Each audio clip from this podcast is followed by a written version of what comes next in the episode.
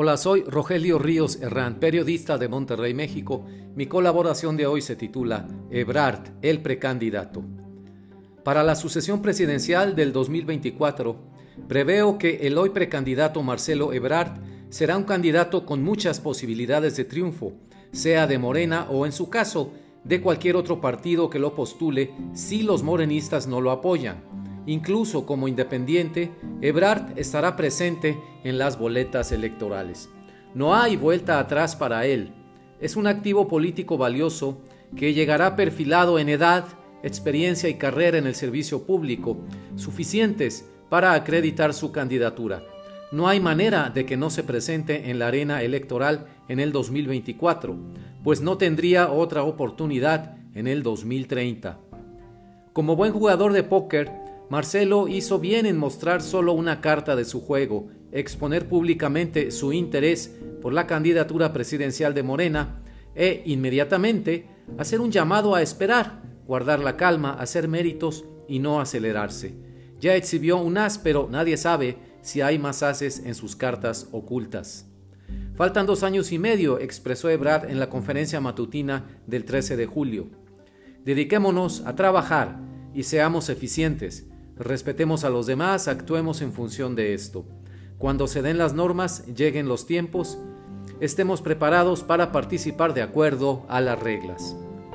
Una vez establecido esto, lo que sigue para él y quienes peleen por la candidatura estará muy lejos del respeto a los demás o de participar de acuerdo a las reglas. Nada de eso.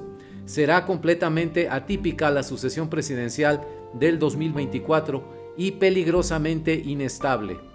Doy mis razones. Número uno.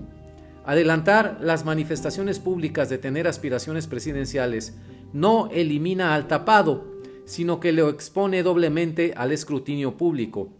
Se verá en adelante a Ebrard y a quien se destape después de él como secretario de Estado y como precandidato al mismo tiempo, sin saber desde la perspectiva de la opinión pública si sus decisiones y acciones obedecen a una instrucción presidencial o a decisiones propias para favorecer su candidatura. Número 2. En tanto la inseguridad, la crisis económica, el curso de la pandemia y tantos otros problemas nacionales no tengan atisbo de solución, ni haya avances del gobierno federal en este sentido, ningún secretario tiene su puesto seguro en el gabinete en los próximos seis meses ya no digamos hasta el 2024. Construir una candidatura presidencial sin la visibilidad que otorga estar en el gabinete y muy cerca del presidente, torna cuesta arriba, muy arriba, el camino del aspirante al Palacio Nacional. No que sea imposible, pero sería muy muy complicado. Número 3 en particular, las posibilidades de Marcelo Ebrard y Claudia Sheinbaum dependerán del desenlace del asunto de la línea 12 del metro, los peritajes y los conflictos legales que de ahí se deriven.